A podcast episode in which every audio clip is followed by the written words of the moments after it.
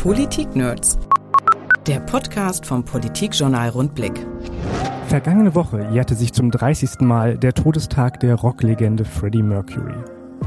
Er starb an einer Lungenentzündung infolge seiner HIV-Infektion und er markierte damit noch einmal einen sichtbaren Höhepunkt der schrecklichen AIDS-Pandemie. Wo stehen wir heute, 30 Jahre später?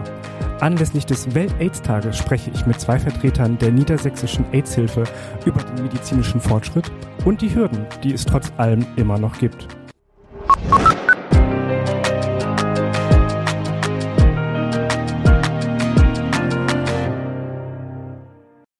Hier sind die Politik-Nerds. Mein Name ist Niklas Kleinwächter und bei mir im Podcast-Studio des Politikjournals Rundblick begrüße ich heute Christine Engelbrecht und Jürgen Hoffmann von der Niedersächsischen AIDS-Hilfe.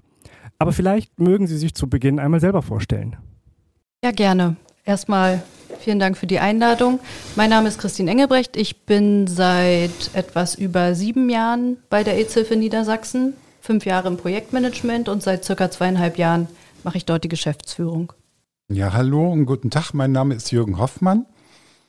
Ähm, ich bin im Vorstand der Erzhilfe Niedersachsen und zusammen mit zwei weiteren Vorstandskollegen und Kolleginnen. Und vom Beruf her bin ich Betriebswirt, bin 69 Jahre alt und habe 30 Jahre lang in der Geschäftsführung gearbeitet der Braunschweiger AIDS-Hilfe und gehöre dort auch zu den Gründungsmitgliedern. Das war 1985. Zum Anfang ein Blick zurück. Ungefähr vor einem Jahr, äh, Frau Engelbrecht, da haben wir uns schon einmal unterhalten. Ich habe Sie gefragt, ähm, wie sieht es eigentlich aus bei der AIDS-Hilfe? Auch damals schon anlässlich des Welt-AIDS-Tages. Und mir ist da ganz besonders in Erinnerung geblieben, äh, es ist ein bisschen ähm, plakativ vielleicht, aber Sie haben mir gesagt, ja, die AIDS-Hilfe, die hadert ja auch so ein bisschen mit ihrem Namen. In Hannover hat die AIDS-Hilfe, die Hannoversche AIDS-Hilfe, sich schon umbenannt, heißt jetzt Checkpoint. Erklären Sie doch noch einmal für unsere Hörer da draußen, woher kommt das? Was ist denn da der Anlass, den Namen zu ändern oder in Frage zu stellen? Ja, da gibt es einige Aspekte. Also ich will mal anfangen, das zu erläutern. Mm, einmal gibt es ja AIDS und bei der Gründung ähm, der AIDS-Hilfen in den 80er Jahren stand AIDS im Mittelpunkt. AIDS war damals ähm, eine Krankheit, mit der man rechnen musste, dass die bis zum Tod führt. Ähm, das ist heute nicht mehr. Heute steht für uns HIV im Mittelpunkt, weil es inzwischen schon seit vielen Jahren äh, Medikamente gibt, die ein ähm, bei einem HIV-Infizierten verhindern, dass AIDS ausbricht und dass dieser Mensch überhaupt krank wird, wenn man die Infektion frühzeitig erkannt. Deshalb steht für uns heute viel mehr HIV im Vordergrund als AIDS. Das ist so das eine. Deshalb würden wir uns eigentlich gerne in HIV-Hilfe oder sowas ähnliches umbenennen. Das Dumme ist bloß, ähm, AIDS-Hilfe ist ein Begriff und eine Marke, kann man sagen, die inzwischen sehr bekannt ist. Und wir tun uns schwer damit, ähm, unseren Namen abzulegen. Aber wenn wir uns heute gründen würden, dann würden wir nicht mehr so heißen wollen. Das ist die eine Richtung. Und die andere Richtung ist der Aspekt der Hilfe. Wir wollen eigentlich viel mehr betonen, dass wir mit den Menschen, die zu uns und bei uns sind, auf Augenhöhe sprechen und nicht so diesen Hilfeaspekt von oben nach unten ähm, in unserem Namen haben. Und ähm, ja, da sind wir jetzt so in der Entwicklung und gucken, was da so das Beste ist. Und die Hannoversche AIDS-Hilfe ist vorgeprescht. Das ist auch gut so mit dem Namen Checkpoint. Ähm, andere sind noch nicht so weit. Ähm, also wir werden sehen, was dabei rauskommt. Es ist also ein Prozess, der, der noch im Werden ist, dass man äh, darüber reflektiert. Genau. Aber ich finde, es ist ein ganz guter Anhaltspunkt, einfach, dass man darüber ins Gespräch kommt und äh, überhaupt diese Frage einmal stellt. Was ist denn der Unterschied zwischen AIDS und HIV? Ist, denke ich, in weiten Teilen der Bevölkerung gar nicht so klar. Und äh, das bietet jetzt ja nochmal den Anlass, da überhaupt drüber zu sprechen. Jetzt im Vorfeld unseres heutigen Treffens ähm, habe ich mir mal ein bisschen angeguckt, ähm, was, was machen äh, die AIDS-Hilfen, was macht die AIDS-Stiftung? Habe ich ähm, in den letzten Tagen viele Beiträge einer Kampagne gesehen, mhm. der AIDS-Stiftung. In der aktuellen Kampagne heißt es dann zum Beispiel, mein Problem ist das Aufstehen vor der Frühschicht, nicht HIV. Mein Problem ist Prüfungsstress, nicht HIV. Oder mein Problem sind verspätete Züge und nicht HIV. Was, was ist denn die Aussage? Heißt das, HIV ist gar kein Problem mehr? Naja, speziell diese Kampagnen, die Sie jetzt genannt haben, möchten darstellen, dass Menschen mit HIV nicht den ganzen Tag an HIV denken. Ne? Also ja, es ist eine chronische Krankheit. Ja, sie müssen sich damit beschäftigen. Aber wenn sie die Medikamente nehmen, dann können sie leben wie andere Menschen auch. Sie können arbeiten wie andere Menschen auch. Und genau das will die Kampagne darstellen. Die haben Alltagssorgen wie alle anderen Menschen. Und HIV ist ein Aspekt des Lebens. Aber darauf möchte man nicht immer nur ausschließlich reduziert werden. Und ähm, und die Kampagne versucht auch darzustellen, dass die Bilder, die in vielen Köpfen der Gesellschaft vorherrschen, auch nicht mehr aktuell sind. Und deswegen ja gerade auch dieses ähm, Frühschicht, Prüfungsstress, das sind Menschen wie du und ich. Wenn ich da mal nachhaken kann, was sind denn diese Bilder, die, die falschen Bilder, die in der Gesellschaft noch existieren, gegen die man da vorgehen möchte? Können Sie da mal ein Beispiel nennen? Ja, also wenn man zurückgeht, ähm, die Kampagnen, die damals gefahren wurden, vor 20, 30 Jahren, ähm, da war die Medizin einfach noch nicht so weit und da gab es tatsächlich auch gesundheitliche Einschränkungen, die wir aber jetzt mit der Medizin gut in den Griff kriegen. Und ich glaube, die alten Bilder, die vorherrschen, äh, sind von kranken Menschen, die nicht mhm. arbeits-, nicht lebensfähig sind, die vielleicht, wenn wir das von Jürgen nochmal aufgreifen, die Hilfe, Betreuung mhm bedürfen. Und das ist halt überhaupt nicht mehr zeitgemäß. Und das möchten die Kampagnen aufgreifen. Und ähm, wenn ich das noch ergänzen darf, also ähm, diese Bilder sind immer noch im Kopf und im Bauch vieler Menschen. Und ähm, selbst wenn die jetzt äh, im Podcast äh, was von uns anderes hören, bleiben diese alten Bilder immer noch da. Und die sind ähm, schädlich, ähm, weil sie so viel Angst auslösen, dass man sich am besten mit diesem Thema gar nicht beschäftigen will. Und das macht für uns die HIV-Prävention sehr schwierig, weil wir die Menschen dann möglicherweise gar nicht erreichen können. Also es geht darum, diese alten Bilder ja abzubauen, also zu zerstören am besten. Aber das ist nicht, das passiert nicht von heute auf morgen.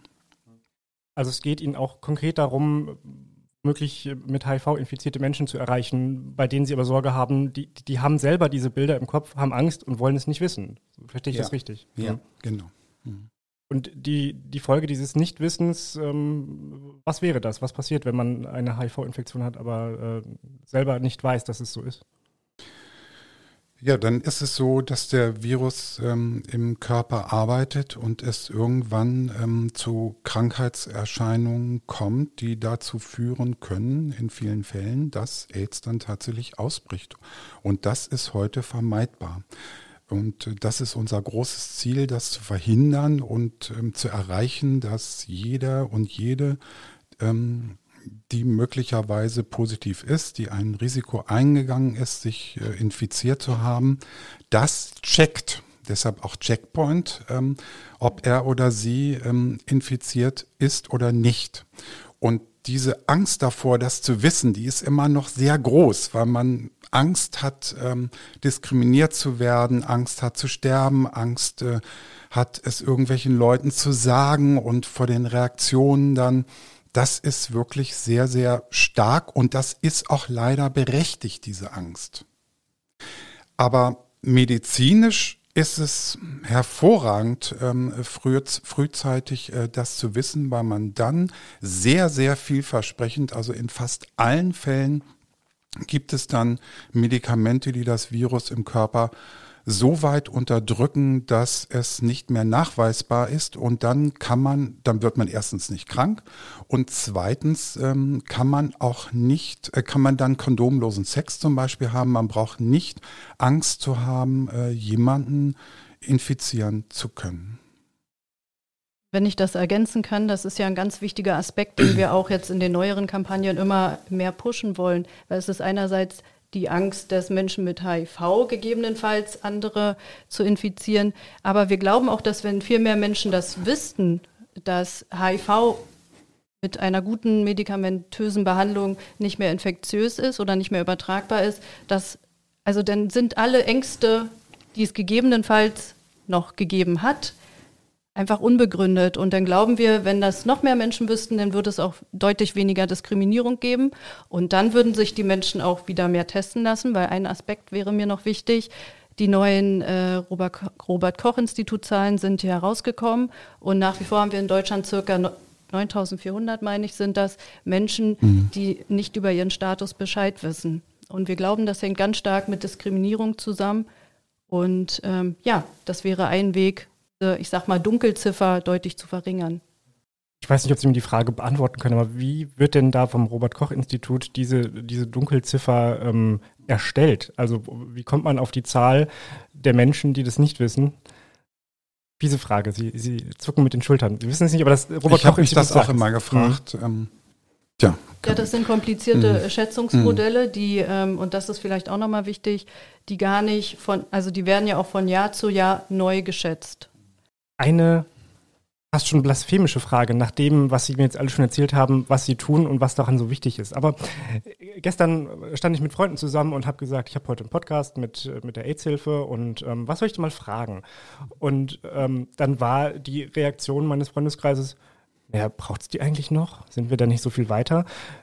Erste Frage dazu, Kriegen Sie das häufiger so gesagt? Wird Ihre Arbeit denn auch mal in Frage gestellt, weil dann gesagt wird, naja, aber ist doch gar kein Thema mehr, läuft doch jetzt alles? Und was sagen Sie dann?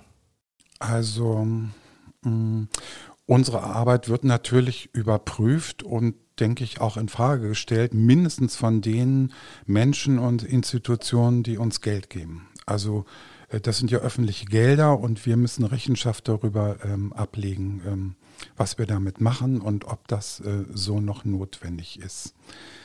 Ähm, das kommt manchmal vor, ähm, dass wir gefragt haben, muss es denn die Aidshilfe noch geben? Und dann ist ähm, unsere Antwort ganz klar, es muss die Aidshilfe so lange geben, bis ähm, alle Menschen, die HIV-positiv sind, von ihrem Testergebnis, ähm, also zum, sich trauen, zum Test zu geben und ähm, ähm, dann auch Medikamente einsetzen, ähm, dann hätten wir nämlich 100 Prozent der HIV-Infizierten äh, unter ähm, Therapie und diese Menschen wären, würden auch nicht mehr AIDS entwickeln. Dann würden wir AIDS wirklich wirkungsvoll vermeiden. Das ist unser großes Ziel. Das ist die medizinische Schiene und die ähm, gesellschaftliche Schiene ist die, dass es nach wie vor zu massiven Diskriminierungen kommt, die das Leben der Infizierten er deutlich, erheblich äh, erschwert. Das ist ja auch die, die, ähm, die Aussage der Kampagne zum Welt-Aids-Tag. Ähm, und das behindert auch die Prävention. Also so lange ist unsere Arbeit sinnvoll, solange AIDS nicht ausgerottet ist, muss es AIDS-Hilfen weiter bestehen. Und ähm, solange es diese Vorurteile und Diskriminierung noch gibt, ebenso lange. Und ich würde gerne ergänzen wollen, dass wir auch deutlich vielfältiger sind, als der Name hergibt. Also bisher haben wir ja über HIV und AIDS gesprochen, aber wir erarbeiten uns ja schon seit Jahren ein viel breiteres Publikum. Wir sind auch äh, bei anderen sexuell übertragbaren Infektionen die Ansprechperson und ähm, ja, das, was Jürgen sagt, solange uns wöchentlich fast noch ähm, schwere Antidiskriminierungs- oder Diskriminierungsfälle erreichen, braucht es uns, weil sonst sich niemand für diese Menschen einsetzt und wir da oft der letzte Ankerpunkt sind. Und ähm, deswegen ist es leider so, aber ja, uns braucht es noch. Uns braucht es auch äh, für die Selbsthilfe von HIV-Positiven und ihren Angehörigen. Ähm, alle AIDS-Hilfen ähm, initiieren Selbsthilfegruppen ähm, in, in ihren eigenen Räumen oder außerhalb ähm, und organisieren das. Das ist sehr, sehr wichtig. Ähm, gerade auch, weil diese Menschen, ähm, damit diese Sten äh, Menschen sich äh, gegenseitig äh, stärken können, weil es die Diskriminierung gibt. Ich wiederhole mich ständig. Und ähm, dann gab es noch was, was ich sagen. Ach ja, natürlich. Man darf ja nicht vergessen. Ähm, also dadurch, dass diese Informationen noch nicht äh, überall angekommen sind, ähm, es gibt natürlich nach wie vor Menschen, die sich ähm, an uns wenden ähm, und frisch ihr positives Testergebnis haben. Das ist ja auch unser Ziel, nicht, dass sich Menschen infizieren, sondern dass Menschen den Test machen.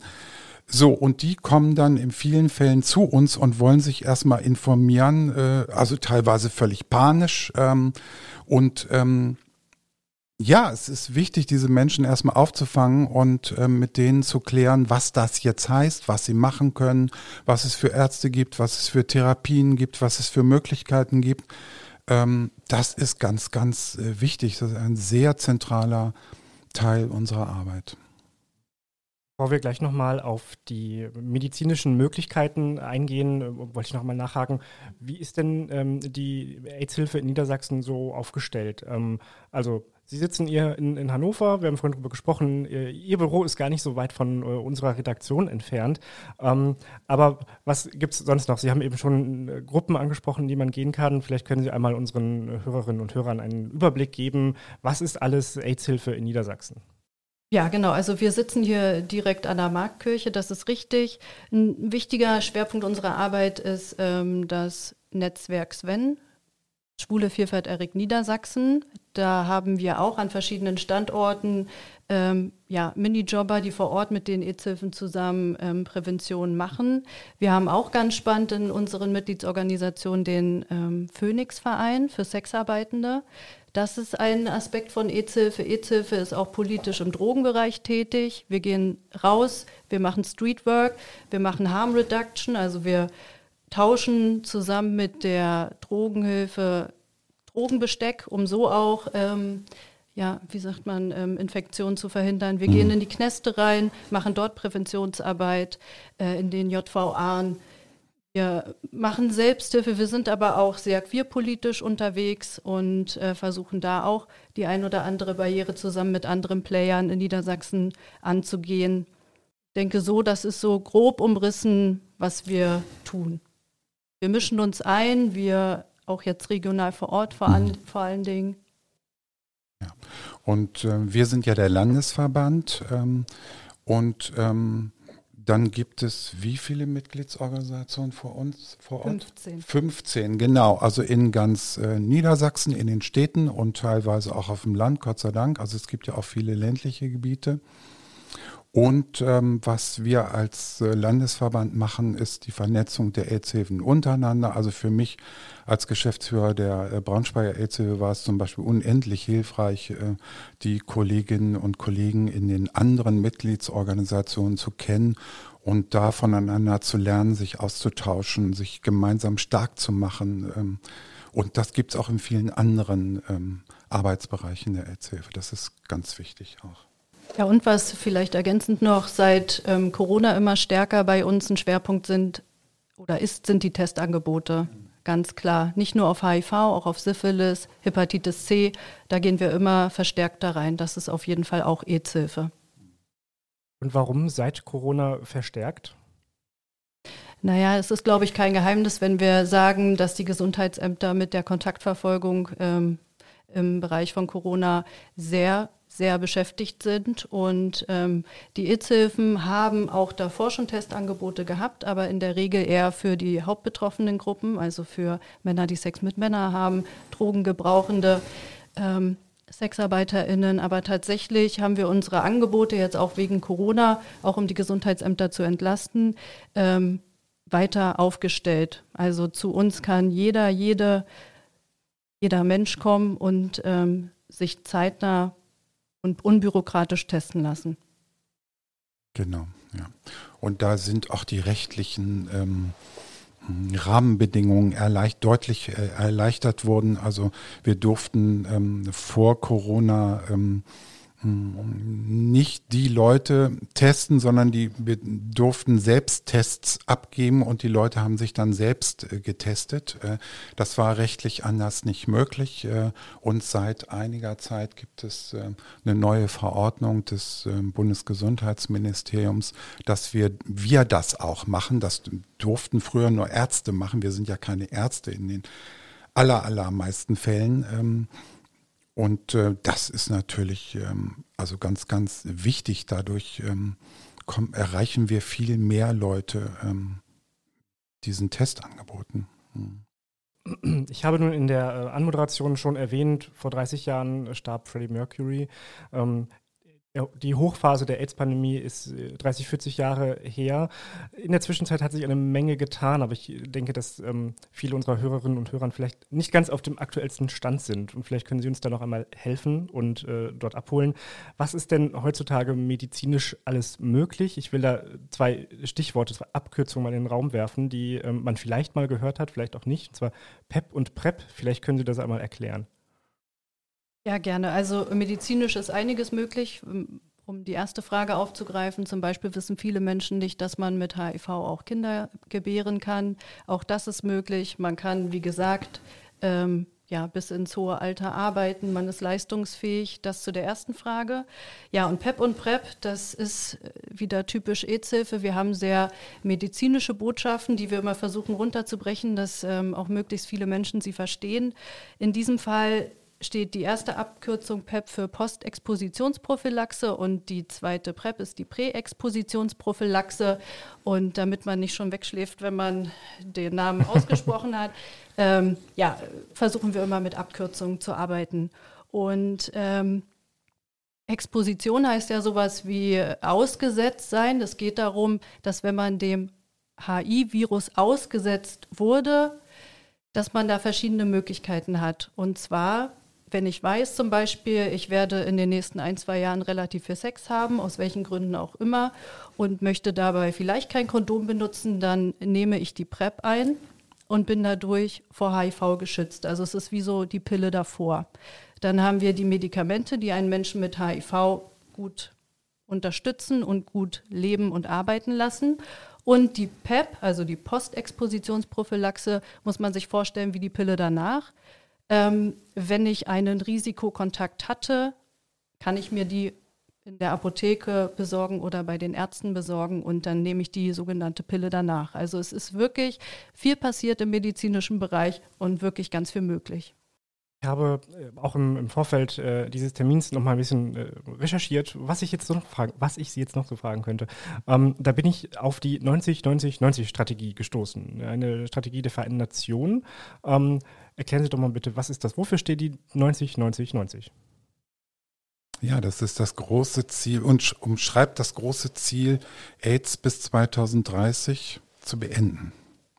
Also, dass es nicht mehr zum Krankheitsbild AIDS kommt. HIV wird es nach wie vor geben, leider.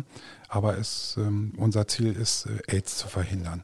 So, und diese 90-90-90-Zahlen sind das internationale Ziel der äh, Vereinten Nationen, überall auf der Welt zu erreichen, dass von 90, mindestens 90 Prozent der Menschen, die infiziert sind, die sollen wissen, dass sie infiziert sind. Die sollen also den Test gemacht haben, ähm, damit dann ähm, mindestens 90 Prozent der Menschen, die wissen, dass sie HIV infiziert sind, Medikamente kriegen können und wiederum mindestens 90 Prozent dieser Menschen, die Medikamente kriegen, sollen dann ähm, unter der Nachweisgrenze sein. Das bedeutet, ähm, dass das Virus sich so sehr im Körper vermindert hat, ähm, dass es, ähm, dass man nicht mehr ansteckend ist und dass es auch keine äh, negativen Auswirkungen hat, äh, selbst beim kondomlosen Sex. Das ist das große Ziel.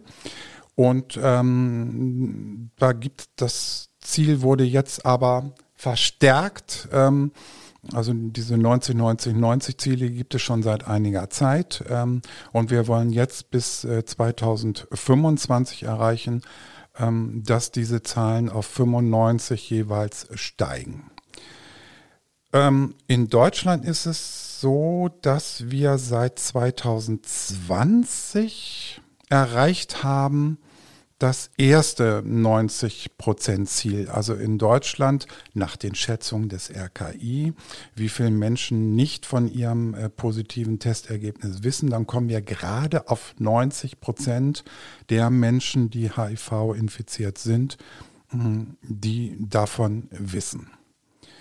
Ähm Genau. Und diese 90, 90, 90 Zahlen, die haben wir in Deutschland ähm, noch ergänzt durch die Zahl Null. Wir wollen nämlich zusätzlich erreichen, begleitend erreichen, dass es 0% Diskriminierung gibt der Menschen, die ähm, ähm, HIV infiziert sind. Warum und wieso, ähm, das haben wir ja schon erläutert, wie, warum das äh, wichtig ist. Und das haben wir noch, noch überhaupt nicht erreicht. Mhm. Wenn man sich nun mit ähm, ihrer Arbeit beschäftigt, dann stößt man immer wieder auf neue Abkürzungen. Ich nutze den mhm. Tag heute einfach mhm. mal, um ähm, noch, nach, nach noch einer nachzufragen, was das denn ist. Aber das ist ja vielleicht auch ähm, gerade der, der Anreiz, ähm, dass man dann noch einmal nachhaken muss, was ist das denn? Und zwar folgendes. Also, wenn man jetzt mal bei den Social Media Kanälen ähm, der, der Landtagsfraktion oder der Politiker im Landtag mal ganz nach, nach hinten scrollt und ähm, schaut, ich meine, es war im vergangenen Jahr zum Welt-AIDS-Tag, vielleicht auch im Jahr davor. Sie, ja, okay, es war 2019 schon, wie die Zeit vergeht. Aber das letzte Jahr kann man ja sowieso streichen. Ähm, da haben sie eine Aktion mit den Abgeordneten gemacht und, und die haben auch zahlreich mitgemacht. Und ich meine, sie haben Würfel gehalten und da stand drauf N gleich N. Und besonders ulkig war es dann, wenn sie es umgedreht haben, stand da U gleich U, aber um U gleich U geht es nicht. N gleich N. Was bedeutet das? Was, äh, steckt sich, äh, was versteckt sich hinter N gleich N?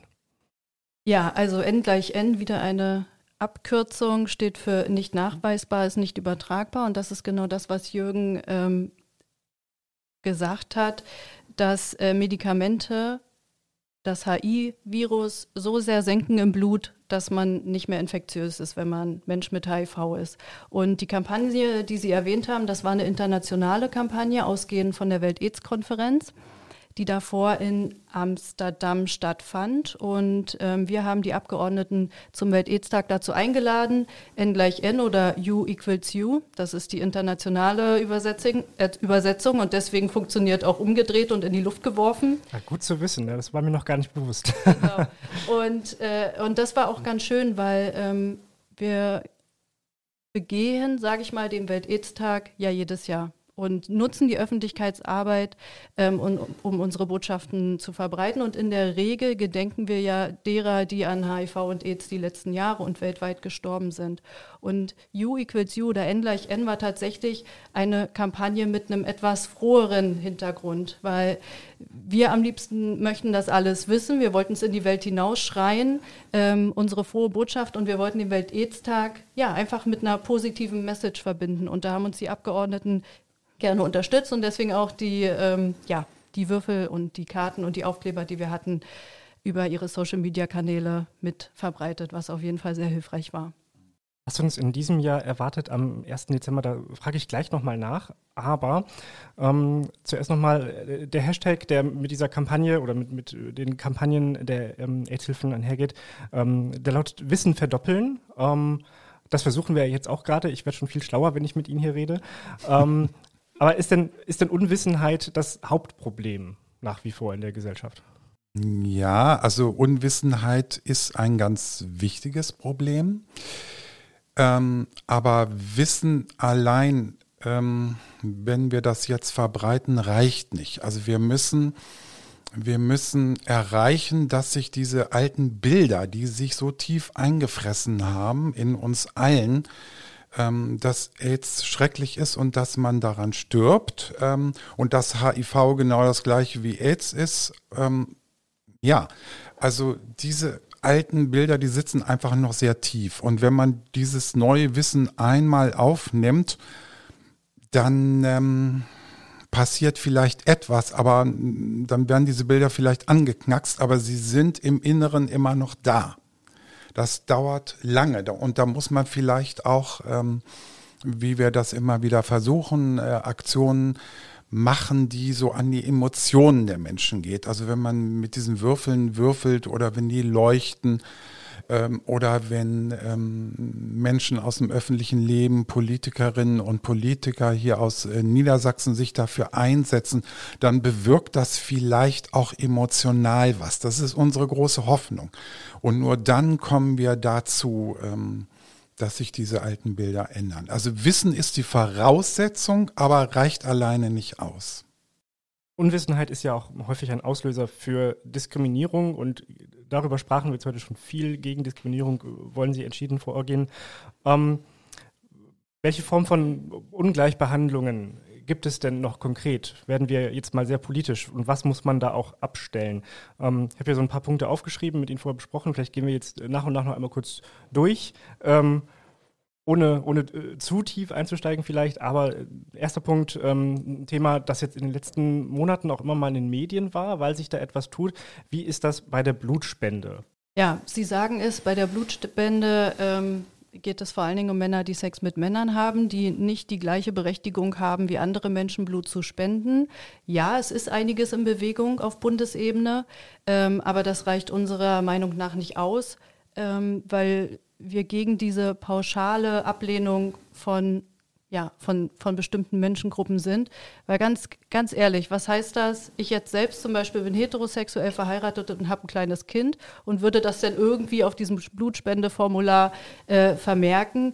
Aber vielleicht habe ich trotzdem jedes Wochenende Sex mit ganz vielen anderen Menschen. Und also diese Kategorien, die sind weder zeitgemäß noch besonders definiert, weil was heißt, ähm, ja, monogam und was heißt häufig wechselnder GeschlechtspartnerInnen. Also das ist so, ähm, da wünschen wir uns ja weniger Diskriminierung von bestimmten Gruppen. Und das sind äh, bei der Blutspende vor allem Männer, die Sex mit Männern haben oder auch Menschen mit transgeschlechtlichem Hintergrund, denen pauschal unterstellt wird, ein, ja, ich sag mal, unsaferes Leben zu führen. Und das ist falsch. Und Sie sagten schon, da ist etwas in Bewegung. Ähm, der, der noch Bundesgesundheitsminister hat da was angestoßen, reicht aber noch nicht. Ähm, ich meine auch gehört zu haben, dass die Ampel jetzt in den Koalitionsvertrag schon was reingeschrieben hat, wie es da weitergehen soll. Äh, haben Sie es schon gelesen, den 177-seitigen Koalitionsvertrag? Ja, den haben wir natürlich sofort nachts noch äh, um 3 Uhr gelesen. Nee, tatsächlich ist das dann auch eher die Aufgabe der deutschen EZ-Hilfe. Ne, das mhm. ähm, auf Bundesebene voranzubringen und auch in den ähm, Gesprächen mit der Ampelkoalition ähm, ja. Aber wir sehen, dass da auch in anderen Ländern mehr möglich ist und würden uns wünschen, dass wir da auch in Deutschland noch ein Stück weit weniger diskriminieren würden. Weil auch, kurze Ergänzung noch, ja auch das DRK vor einigen Monaten auch aufgegriffen hat, dass die Blutkonserven immer weniger werden mhm. und dass es einen alarmierenden Zustand erreicht hat. Da müssen wir uns schon mal fragen, ob wir da nicht vielleicht noch ein bisschen gegensteuern können. Das Stichwort äh, Beamtenrecht und Polizei. Stimmt es, dass man mit HIV nicht zur Polizei kommt? Ja, so pauschal kann man das wahrscheinlich nicht sagen. Es war nur so, dass wir 2019 ja ein ganz spannendes Urteil hier zu Niedersachsen hatten in Hannover. Ein Mensch mit HIV hat sich 2016 auf dem Polizeidienst beworben und dadurch, dass er seine HIV-Infektion öffentlich gemacht hat in seinen Unterlagen bei der beamtenrechtlichen Prüfung, ähm, wurde er pauschal abgelehnt, ohne dass man ihn ja mhm. in einer Einzelfallbegutachtung, sage ich mal, bewertet hat.